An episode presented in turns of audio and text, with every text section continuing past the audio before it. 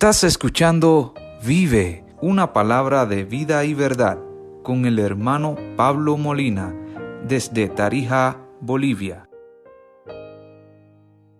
Muchos al día de hoy disfrutamos la lectura y meditación de la palabra de Dios en nuestro idioma, el castellano o español. Sin embargo, pocos conocemos cómo obtuvimos la Biblia en nuestra lengua.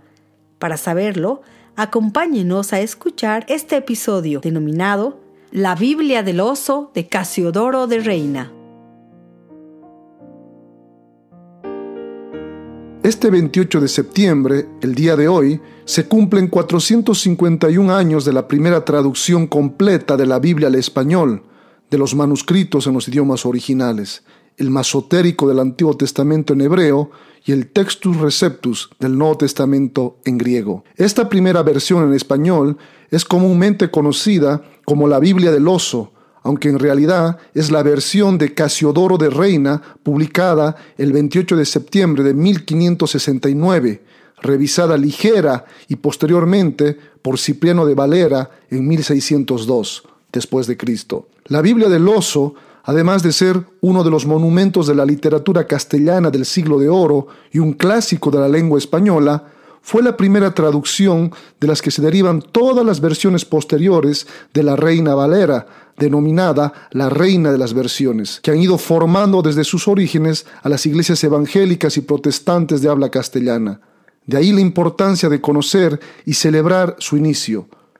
A la versión de Casiodoro de Reina se la conoce por la Biblia del oso, por un dibujo que vino en su portada original, que mostraba un oso parado alcanzando un panal de miel, Tal vez fue el emblema del impresor y o una alusión a la palabra como miel, aunque no está claro, fue conocida por este denominativo, la Biblia del oso. Su importancia radica en que fue el instrumento que Dios utilizó para expandir el Evangelio, redescubierto durante la Reforma Protestante del siglo XVI en el mundo de habla castellana o hispana, trascendiendo incluso hasta nuestros días. Sin embargo, no todo fue color de rosa.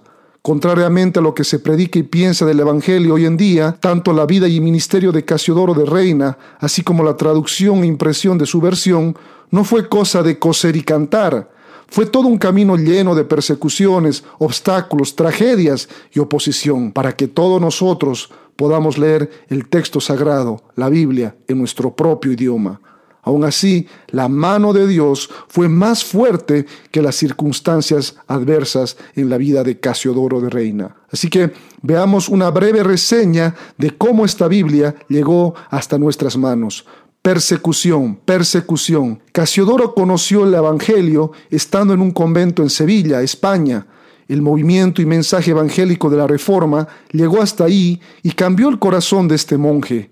Consciente que solo la escritura es la autoridad final y suficiente del creyente, bajo el lema sola escritura, inició encubiertamente la traducción al español de la Biblia. Sin embargo, la perversa Inquisición llegó al convento y, por la gracia de Dios, Casiodoro fue advertido, logrando escapar al extranjero en el año 1557, librando su vida y parte de los manuscritos. La persecución y el riesgo estuvo presente casi en cada momento de su vida. El mismo rey Felipe II se involucró personal y activamente en su persecución y hostigamiento. Ahora pasemos a ver un segundo aspecto de esta travesía en la traducción de la Biblia al español. Obstáculos y oposición. Debemos recordar que en ese tiempo nadie emprendía la traducción e impresión de la Biblia así por así. Era prohibido hacerlo bajo pena de muerte se necesitaba el permiso oficial, además de respaldo político y económico para hacerlo. Casiodoro no tenía ninguna de las dos cosas, pero sí tenía a Dios. Los dos propósitos predominantes de su vida eran producir una versión al castellano de la Biblia entera y hacerse otra vez predicador y pastor. En el caso de este último anhelo, se dilataba por varias circunstancias y también por oposición interna de hermanos que, por diferencias doctrinales secundarias, no entendían o respaldaban el llamado de Casiodoro. Mientras tanto, él seguía trabajando en condiciones no ideales para concluir su obra tomando como referencia algunas traducciones parciales y existentes a la fecha. Vivió y se movió entre varias ciudades de Europa como Amberes, Frankfurt y París, logrando los contactos y respaldos que le permitiesen imprimir la Biblia. Ahora pasemos a ver un segundo aspecto, la tragedia. Después de atravesar por tanta dificultad, finalmente pudo recaudar dinero y encontrar a alguien que imprimiese las Biblias. En 1568 le pagó como anticipo 400 florines a Oporino, un editor de Basilea, Suiza, para imprimir 1100 copias de la Biblia.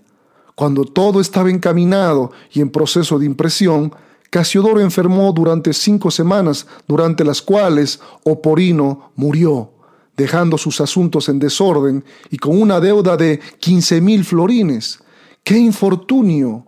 Luego de un arduo proceso para recuperar ese dinero, finalmente Casiodoro pudo lograr concretar su gran anhelo y obra al presentar un 28 de septiembre de 1569 la primera versión al español de la Biblia. La misma se publicó sin su nombre para evitar resistencias políticas y religiosas en su propio país, España.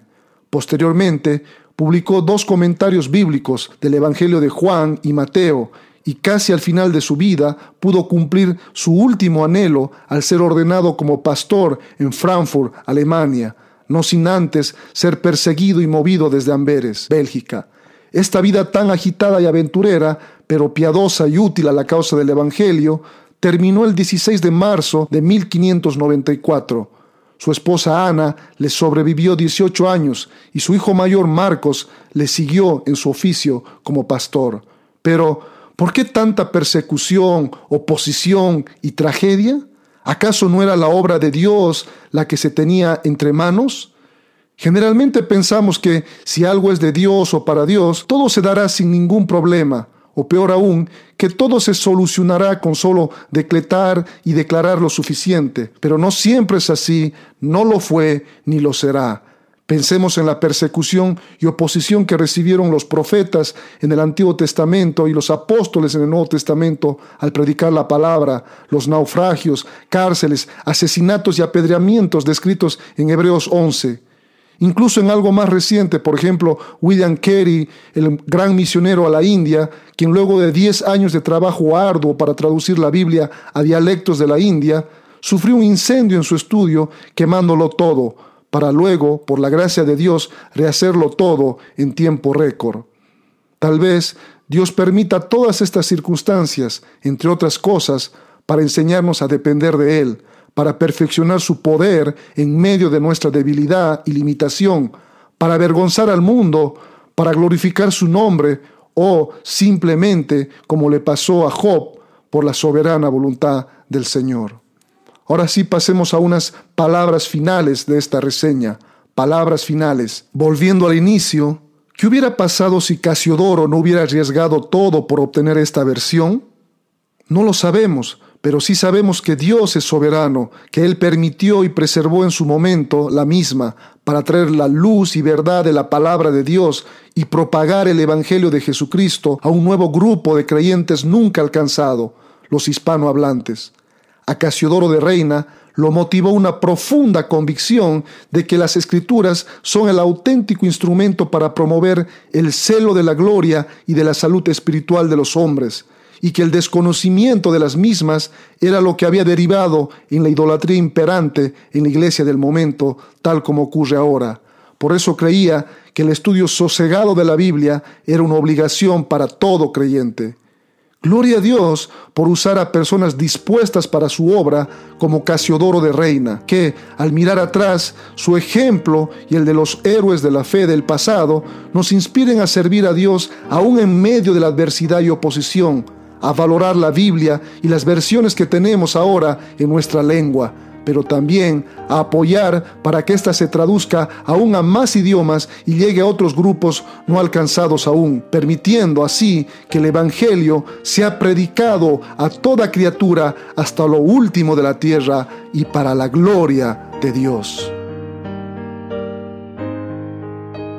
Gracias por escucharnos. Esperamos que este programa haya sido de mucha bendición para su vida. Que Dios los bendiga. Si quieres recibir más recursos como este, búscanos como Vive en Apple Podcast, Spotify, Anchor y otros. Suscríbete a nuestro canal.